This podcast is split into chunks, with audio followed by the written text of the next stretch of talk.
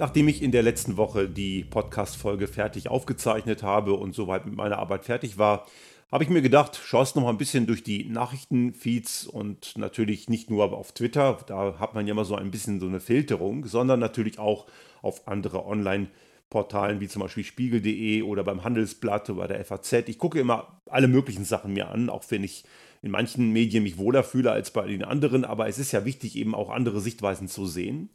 Aber da gab es eine Meldung, die war am Anfang der Woche noch relativ klein. Im Laufe der Woche wurde sie intensiver diskutiert, nämlich eine Anzeigenkampagne des sogenannten Verbandes Initiative Neue Soziale Marktwirtschaft. Ein Verband, der einen Etikettenschwindel im Namen trägt. Bei sozial sind sie sicher nicht, sie müssten sich eher asozial nennen. Und Marktwirtschaft haben die auch nicht wirklich im Sinn. Die haben eine ganzseitige Kampagne geschaltet in renommierten Zeitungen. Das kostet natürlich auch relativ viel Geld und die haben Geld, weil sie werden von Arbeitgeberverbänden entsprechend finanziert. Auch dem, was man rauskriegen kann, primär aus der Elektro- und Metallindustrie. Und dieses Kapital stecken sie eben rein in solche Diffamierungskampagnen. Und diese Diffamierungskampagne richtete sich erwartungsgemäß gegen die Grünen und im Speziellen Annalena Baerbock, die grüne Kanzlerkandidatin. Zu sehen war ein Sujet, das so aussieht wie Moses mit den Tafeln der zehn Gebote und dort eben Annalena Baerbock hineinmontiert mit der Überschrift, wir bräuchten ja keine neue Staatsreligion. Da wird also ganz klar die grüne Agenda als was religiöses, ideologisches diffamiert, mit auch Aussagen auf diesen Tafeln reingedruckt, die so sinngemäß sagen, wir dürfen künftig nicht mehr, nicht mehr die Sachen machen, die Spaß machen. Nicht mehr verreisen, nicht mehr fliegen, nicht mehr Auto fahren und so ein Blödsinn. Das alles es steht gar nicht im Programm der Grünen. Es wird also wieder mal etwas geframed, was nicht den Tatsachen entspricht. Einfach mit dem Ziel, der eigenen Panik, also der Angst vor einer grünen Regierungsbeteiligung oder sogar einer grünen Kanzlerin, richtig Luft zu machen. Aber eben mit sehr unfairen Methoden. Und das ist danach auch von vielen Medienvertretern, allerdings auch von vielen Mitgliedern dieses Verbandes sehr scharf kritisiert worden. Und ich war sehr froh, dass einige arbeitgeberseitige Verbände und auch einige Unternehmen ganz klar gesagt haben, das ist nicht unser Duktus. Es ist zum einen demokratiefeindlich, so massiv auch mit Lügen gegen eine einzelne Partei vorzugehen, ob man sie jetzt mag oder nicht. Man kann bei den Grünen sicher viel kritisieren, natürlich. Und ein Parteiprogramm ist dazu da, dass es auch öffentlich diskutiert wird, auch gerne kontrovers diskutiert wird. Aber man sollte es faktenbasiert tun und das passiert dort eben nicht. Und das ist auch eine demokratiegefährdende Struktur. Einige andere Medien haben sogar eine antisemitische Struktur erkannt, weil natürlich die Bücher Mose sind natürlich einige der Grundelemente der jüdischen Glaubensgemeinschaft und bilden die Tora. Das ist natürlich auch ist die Frage, ob das wirklich antisemitisch gemeint war. Ich kann dazu jetzt nicht viel sagen, aber auch diese Interpretation konnte man lesen. Aber eines war es ganz sicher nicht, es war ganz sicher nicht sachlich und auch erst recht nicht konstruktiv. Es scheint so, dass diese Maßnahme von dieser Initiative Neue Soziale oder eher asoziale Marktwirtschaft ein ziemlicher Rohrkrepierer war, genau genau sogar ziemlich nach hinten losgegangen ist. Aber das Problem, das ist nicht grundsätzlich neu. Wir können das auch in vielen anderen Strukturen sehen. Zum Beispiel meine ganz besonderen Freunde vom Verband der deutschen Autoindustrie, kurz VDA, die sind momentan auch sehr aktiv dabei, zu versuchen, irgendwie mit Falschaussagen und faktenfeindlichen Strukturen darzustellen, dass ein Tempolimit ja was ganz, ganz Böses sei. Da wird zum Beispiel behauptet, das würde überhaupt gar nichts bringen in Sachen Sicherheit oder Klimaschutz. Und es wird auch behauptet, dass der deutsche Wohlstand erst recht dadurch zustande gekommen sei, dass es kein Tempolimit gäbe.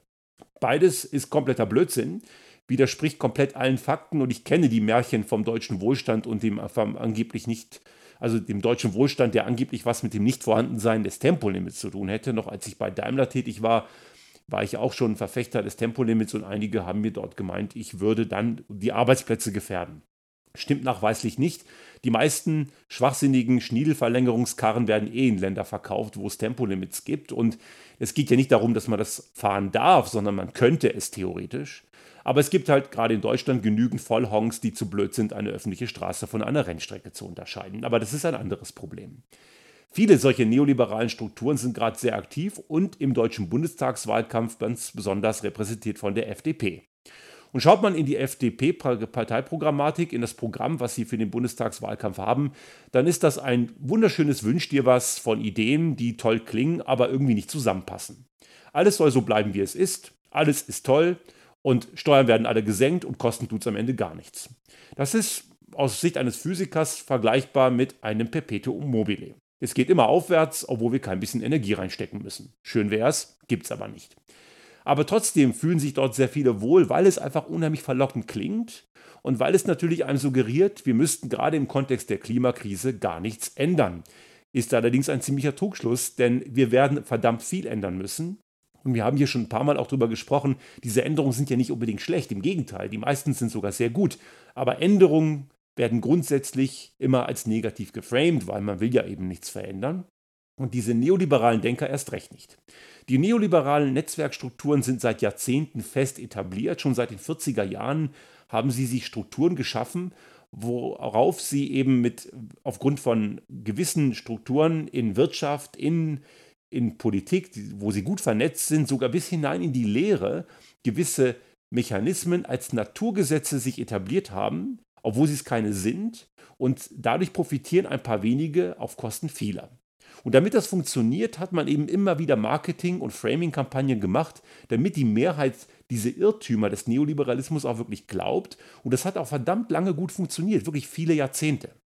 Das geht auf die 40er Jahre zurück. Dort gab es in den Ende der 40er Jahre, 47, 48, unter Federführung des äh, österreichischen Ökonoms Hayek eine, ein Treffen nahe des Genfer Sees auf Mont Pelerin und diese sogenannte Mont Pelerin Society, kurz MPS, ist ein frühes Netzwerk, was als eines der Elemente dieser neoliberalen Strukturen bis heute gilt. Diese MPS ist heute noch aktiv mit über 1000 Mitgliedern, so schätzt man. Und da waren große Namen mit dabei. Auch Milton Friedman, der Ökonom aus den USA, der später Ronald Reagan beriet in den 80er Jahren, einer der Verfechter des sogenannten freien Marktes. Auch er war dort in den 40er Jahren mit als Gründungsmitglied von der Partie. Und das gibt es halt bis heute noch. Und es gibt immer noch eben eine ganze Menge Glaubensgrundsätze und das kann man in der Politik und auch in der Wirtschaft immer wieder erkennen, dass diese Dogmen immer noch aufrechterhalten werden, obwohl sie schon zigfach widerlegt wurden. Zum Beispiel eines der Hauptdogmen ist, dass der Markt alles selber regeln würde. Wenn der Markt alles selber regelt, kommt Gier und Ausbeutung raus. Das haben wir in vielen Situationen gesehen. Spätestens in der Corona-Pandemie sollte man es eigentlich gepeilt haben. Die Tatsache, dass man am Ende für Masken, die 20, 30 Cent kostet, 10 Euro bezahlt und ein paar wenige auf Kosten der Allgemeinheit sich den Wams vollhauen und so viel Kohle machen, dass sie so viel gar nicht fressen können, das ist Markt. Der Markt regelt übrigens auch die asoziale Struktur in Städten, dass sich normale Menschen keine Wohnung mehr leisten können, weil Wohnraum zum Spekulationsobjekt wird. Es gibt also viele Beispiele dafür, wo wir gesehen haben, dass der Markt überhaupt nicht alles selber regelt. Aber dieser sogenannte Markt, die unsichtbare Hand des Marktes, wird als ein Naturgesetz gesehen, was man einfach so hinnehmen müsse. Nebenbei gesagt, als Naturwissenschaftler sträubt sich bei mir da auch nochmal einiges, weil wenn, es, wenn man mit Naturgesetzen richtig umginge, würde man auch das auf den Prüfstand stellen. Denn Naturgesetze sind ja immer nur eine Interpretation aufgrund eines derzeitigen Wissensstands. Und die können sich ändern. Schönes Beispiel, die Newtonsche Mechanik. Die Newtonsche Mechanik hat ihre Gültigkeit für kleine Geschwindigkeiten, aber spätestens seit Einstein wissen wir, dass sie für hohe Geschwindigkeiten eben nicht mehr gilt. Dort gilt dann die Relativitätstheorie und auch die hat irgendwo ihre Grenzen. Also selbst wenn es ein Naturgesetz wäre, dieser sogenannte freie Markt, hat er irgendwo Grenzen, aber das wird von den Verfechtern dieser Ideologie überhaupt gar nicht in Erwägung gezogen. Der zweite Punkt, der auch immer wieder sehr stark damit zusammenhängt, ist, Politik dürfe sich nicht einmischen. Das ist natürlich kompletter Blödsinn, denn die Politik kann sich gar nicht nicht einmischen. Denn in dem Moment, wenn die Politik nichts macht, mischt sie sich automatisch ein, denn dieses Vakuum wird natürlich gefüllt und vorzugsweise natürlich von den Strippenziehern in der neoliberalen Community, denn die machen sich am Ende die Regeln, die sie brauchen, weil sie eben über Vernetzungen und Möglichkeiten verfügen. Nebenbei gesagt, erscheint auch der Eindruck, dass die neoliberale Community diesen Grundsatz des Nicht-Einmischens der Politik selbst nicht so richtig glaubt. Denn es gibt bekanntermaßen immer jedes Jahr Milliardenbudgets für Lobbyisten, die in Berlin oder Brüssel oder sonst wo ihr Unwesen treiben. Und diese Leute werden mitnichten dafür bezahlt, die Politik vom Einmischen abzuhalten. Im Gegenteil, die werden dafür bezahlt, dass sich die Politik einmischt. Und das tut sie dann auch in vielen Fällen, eben genau in deren Sinne. Das geht sogar so weit, dass sie Gesetze mitschreiben und Teile der Politik übernehmen diese Gesetze sogar wortwörtlich als Copy and Paste in ihre Gesetzentwürfe und damit haben sie, was sie wollen. Beim Cum-Ex-Prozess kann man das sehr gut sehen, dass dort auch ganze Regelwerke übernommen wurden, so dass die Finanzlobby dort fleißig ausbeuten konnte. Das kontinuierliche Wachstum ist ebenfalls so ein Dogma. Wir haben das schon einige Male diskutiert, ich fasse mich daher kurz, kontinuierliches Wachstum funktioniert eben nicht. Gerade in einer gesättigten Industriegesellschaft ist das völlig illusorisch. Das geht, wenn etwas zerstört ist, wenn etwas sehr stark unterentwickelt ist, wenn Grundelemente einer Versorgung nicht da sind.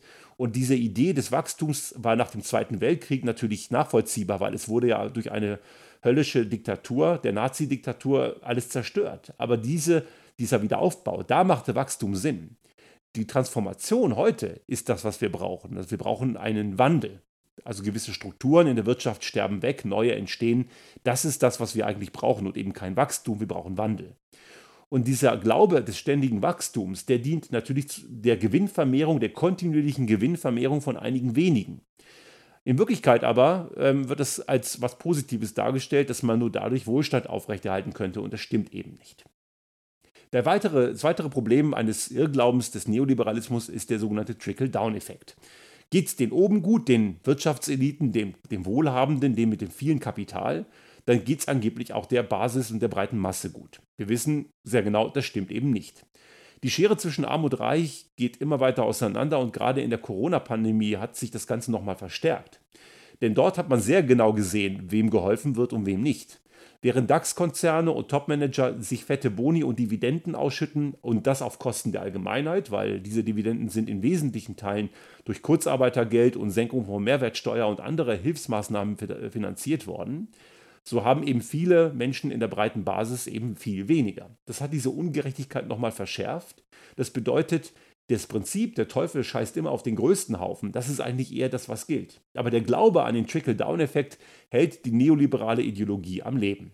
Und schließlich und letztlich eines der wohl ja, scheinheiligsten Ansätze der neoliberalen Ideologen ist das Leistungsprinzip. Wird immer wieder erzählt, das Leistungsprinzip müsse gelten. Das suggeriert, dass man durch ehrliche, intensive, anstrengende Arbeit es zu was bringen kann. Klar gibt es die einen oder anderen, die haben das tatsächlich geschafft, aber das sind wirklich seltene Ausnahmen. In der breiten Masse stimmt das eben nicht. Denn es gilt eigentlich eher das Vermögensprinzip. Die Leute, die viel haben, die kriegen noch mehr haben wir gerade eben auch schon mal erwähnt, woher das kommt.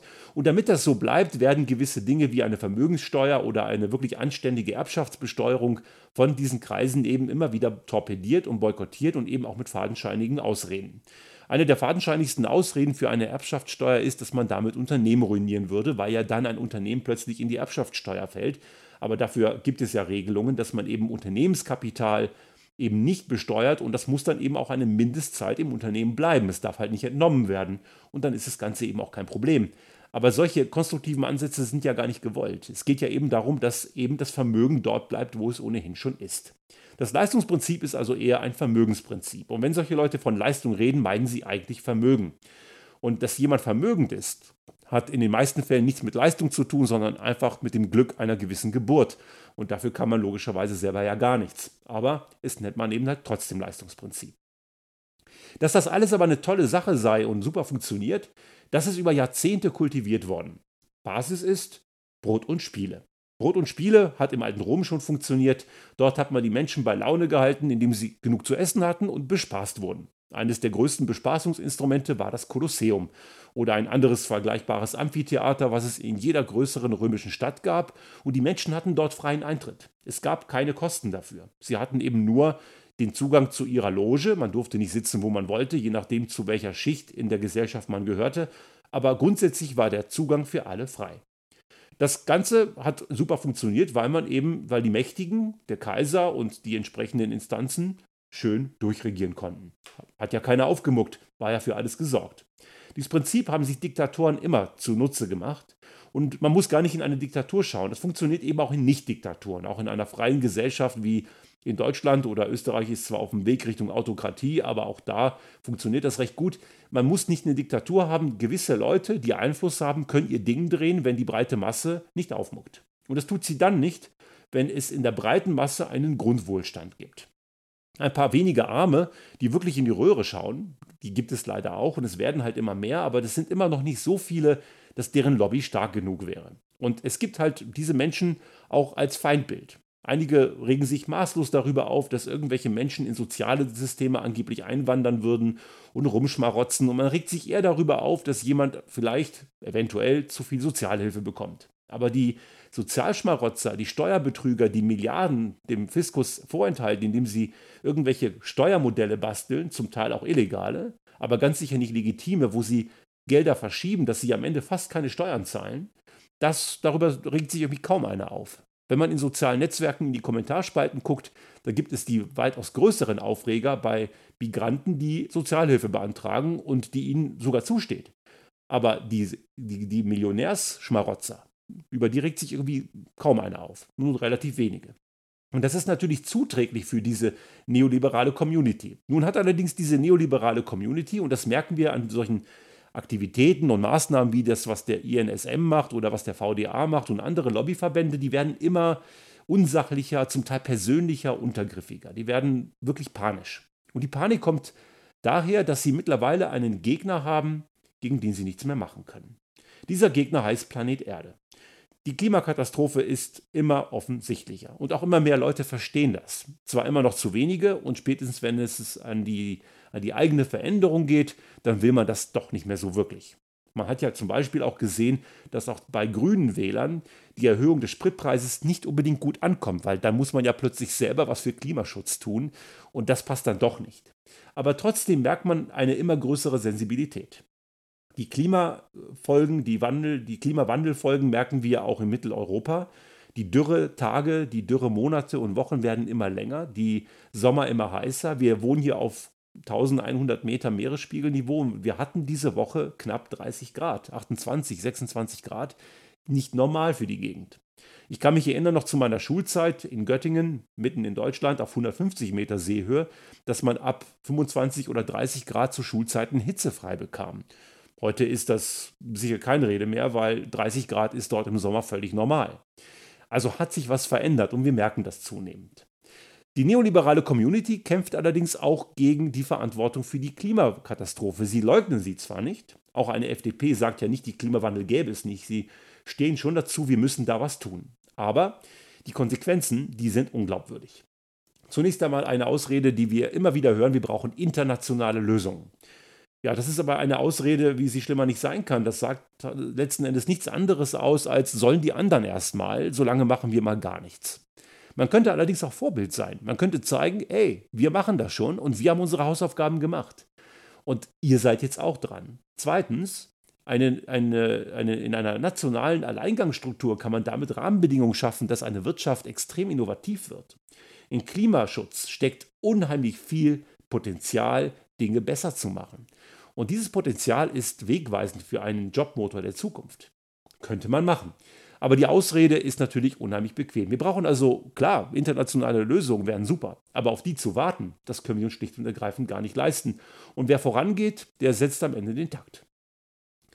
Klimaschutz und Klimawandel werden dabei oft als Gegensatz behandelt. Ich habe vor einigen Wochen hier die von der Wirtschaftskammer die Zeitung bekommen und habe mal wieder das, von dem Wirtschaftskammerchef hier in Tirol, von dem Herrn Walser, äh, einen Kommentar gelesen und habe mich wieder gefragt, so in welchem Jahrhundert der eigentlich lebt. Denn der, er hat dort geschrieben, man müsse Wirtschaft und Klimaschutz ausbalancieren. Das gerade muss man aber nicht. Es gibt dort keinen Gegensatz.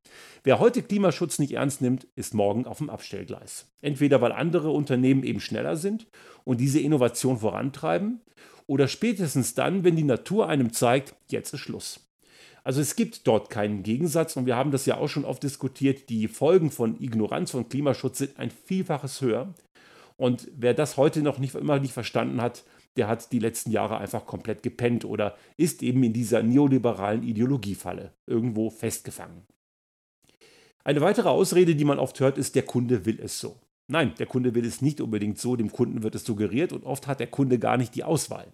Wenn ich unterwegs bin und mir was zu trinken kaufen will, dann verzichte ich in den allermeisten Fällen darauf, weil ich kann mir in keinem Laden irgendwo eine Wasserflasche kaufen, die nicht aus Plastik ist und womöglich Wegwerfplastik. Ich lasse es dann einfach bleiben und warte, bis ich im Hotel oder zu Hause bin. Da gibt es dann einen Wasserhahn. Das ist eben die Alternative. Wenn ich aber als Kunde unterwegs was haben will, dann habe ich keine andere Wahl. Das bedeutet, als Kunde bin ich oft auch eingeschränkt. Andere Kundenbedürfnisse werden durch Marketing und Lobbyismus erst erzeugt. das Dieselprivileg. Jahrelang haben die Leute lieber Diesel gekauft, weil es günstiger war. Ab einer bestimmten Laufleistung hat sich das gelohnt und da hat die Politik Rahmenbedingungen gesetzt, die einen falschen Anreiz erzeugt haben. Oder auch die Befreiung von der EEG-Umlage in Deutschland geht einher mit einem hohen Energieverbrauch. Also Unternehmen, die genügend Energie verbrauchen, können sich befreien lassen. Das heißt, der Anreiz geht in eine völlig falsche Richtung. Das bedeutet, der Kunde entscheidet eben nicht grundsätzlich immer, was wirklich gut ist. Darüber hinaus gibt es genügend Beispiele, wo sich Produkte durchgesetzt haben, die nachweislich schlecht sind. Aber der Kunde hat sie halt genommen, weil Marketing und entsprechende Marktpositionierung dafür gesorgt hat. Der ganze SUV-Wahn ist ja ein super Beispiel.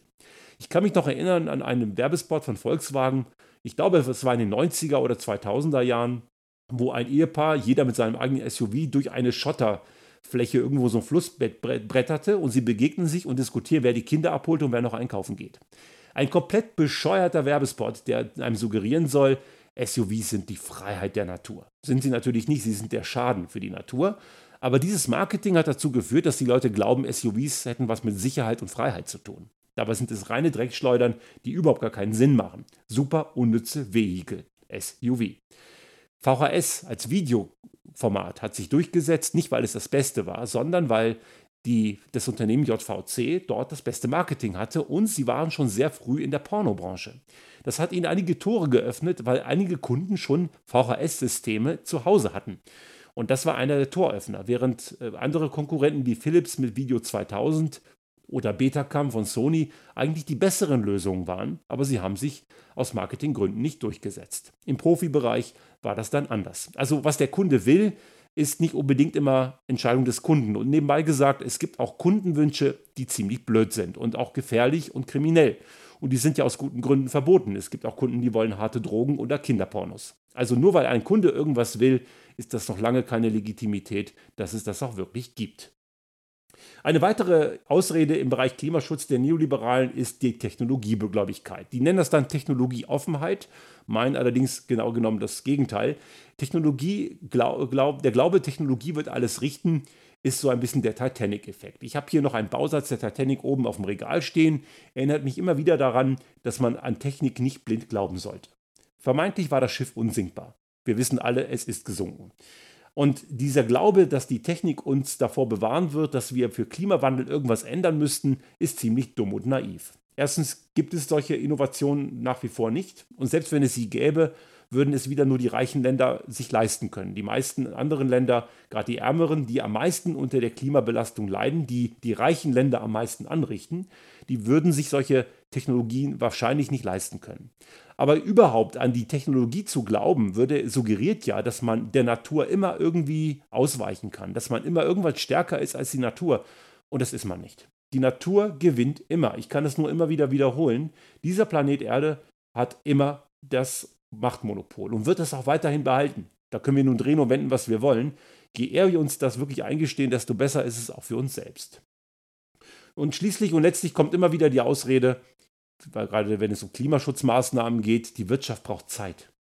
Die Wirtschaft braucht keine Zeit, die Wirtschaft hat genug Zeit gehabt und die Zeit haben wir einfach nicht mehr. Auch hier wieder die Erde, der Planet Erde setzt uns die Grenze. Die setzen nicht wir, die setzt die Natur. Da haben wir gar keinen Einfluss drauf. Und wenn man sich, wenn man dann hört, die Wirtschaft braucht Zeit, frage ich mich jedes Mal, was haben die die letzten 40 Jahre eigentlich gemacht? Seit über 40 Jahren wissen wir, dass es einen Zusammenhang zwischen menschgemachter Emission und Klimaveränderung gibt. Die erste Weltklimakonferenz war 78 oder 79. Das ist wirklich lange her und wir wissen das. Und es wurde über Jahrzehnte verschleppt, unter den Tisch gehalten, zum Teil eben auch aus der neoliberalen Community mit, mit, mit faktenfernen Lügen dagegen operiert. So wie auch der, die Tabakindustrie über Jahrzehnte versucht hat zu behaupten, es gebe keinen Zusammenhang zwischen Rauchen und Krebserkrankungen. Das ist genau das Gleiche, damit ihr Geschäftsmodell weiter funktioniert. Und dieses ist eben auch eine sehr verdammt plumpe Ausrede. Und wenn dann einige sagen, trotz allem, es ist heute in der Wirtschaft angekommen. Nein, ist es nicht. Es gibt in der Tat Unternehmen, und zu denen zählen auch wir, wir setzen da sehr viel um, weil wir überzeugt sind, es macht Sinn. Und meine Frau und ich haben keine Kinder. Wir können, uns könnte es egal sein, ist es aber nicht, weil wir nicht egoistisch denken. Es gibt Unternehmen, die haben das wirklich längst ernst genommen und umgesetzt. Aber bei den meisten ist es eher eine Marketingmaschinerie. Man versucht sich so eine Art Greenwashing-Effekt zu geben und ich verstehe bis heute nicht, warum ein Unternehmen wie RWE, das massiv Emissionen erzeugt und umweltschädlich handelt, ein, immer noch Mitglied im United Nations Global Compact ist. Notiz an Global Compact Deutschland, schmeißt RWE aus eurem Verband. Denn da haben die nichts zu suchen. Das ist ein Unternehmen, das alle Klimaschutzvorgaben missachtet und weiterhin aufgrund des eigenen, zugunsten des eigenen Profits Klimaschutz mit Füßen tritt. Aber nach außen hin inszeniert man sich halt positiv. Also in großen Teilen der Wirtschaft ist das Thema noch nicht angekommen. Bestenfalls Marketing. Obwohl man über, schon seit Jahrzehnten genau weiß, dass da irgendwas im Argen ist. Und nur hat die neoliberale Community natürlich große Probleme, diese ganzen diese, diese ganze Ideologie am Leben zu erhalten, weil die Natur zeigt, es funktioniert nicht. Die Natur hält sich nicht am Marketing. Bei der Natur kann man kein Lobbying machen. Bei der Natur kann man auch kein Framing machen. Wir haben beim Virus gesehen, das Virus interessiert sich überhaupt nicht, was man von dem Virus hält. Man kann das Virus diffamieren, man kann es beleidigen. Das Virus macht aber, was es will. Und so ist es auch bei der Natur.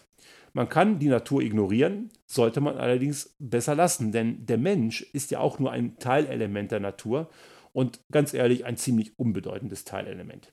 Es ist wirklich, es liegt an uns, ob wir das endlich begreifen und diese neoliberale Ideologie muss endlich verschwinden. Das ist eine Religion, die fundamentalistisch ist, die gefährlich ist, wo einige wenige zu Lasten vieler profitieren. Und das schon über Jahrzehnte, auch wenn es eben auch vielen anderen dabei ganz gut ging, aber eben nicht allen. Die Welt in weiten Teilen hat nicht Zugang zu Wohlstand. Wir sind etwa 8 Milliarden Menschen auf diesem Planeten. Bei der Impfung sehen wir, dass circa 5 Milliarden Menschen keinen Zugang zur Impfung haben. Das wird uns am Ende wieder treffen. Und dieser Systemwandel ist längst überfällig. Und natürlich können wir, und das gilt jetzt auch für Leute in meiner Situation, ich rufe nicht nach der internationalen Lösung, die wäre zwar schön, aber ich glaube, wir müssen im Kleinen anfangen. Wir als kleines Unternehmen haben das schon getan, andere Unternehmen, die wir kennen, haben das auch getan. Viele andere noch nicht.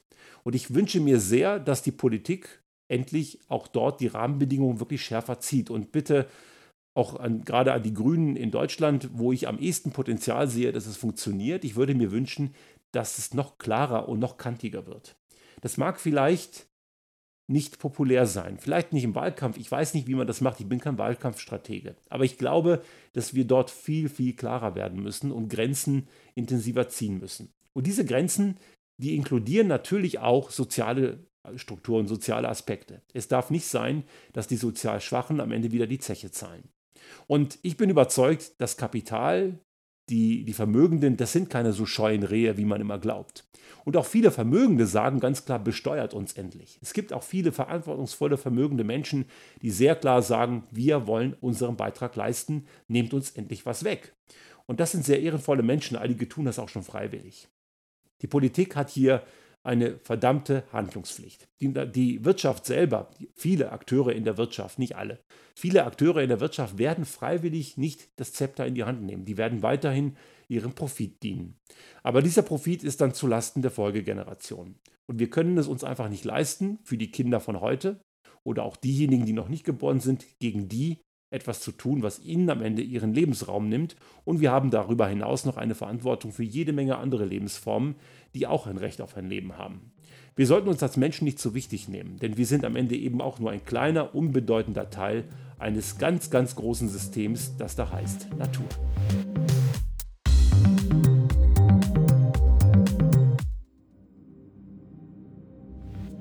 Sollte Ihnen unser Podcast gefallen haben und Sie auch künftig keine Folge verpassen wollen, dann abonnieren Sie uns einfach auf den gängigen Kanälen wie zum Beispiel iTunes, Spotify oder anderen Podcast-Hostern oder auch auf unserem YouTube-Kanal finden Sie immer mit dem einen Tag Verzögerung die aktuelle Folge unseres Restart Thinking Podcast und selbstverständlich freuen wir uns in Zeiten der Aufmerksamkeitsökonomie über das eine oder andere Like.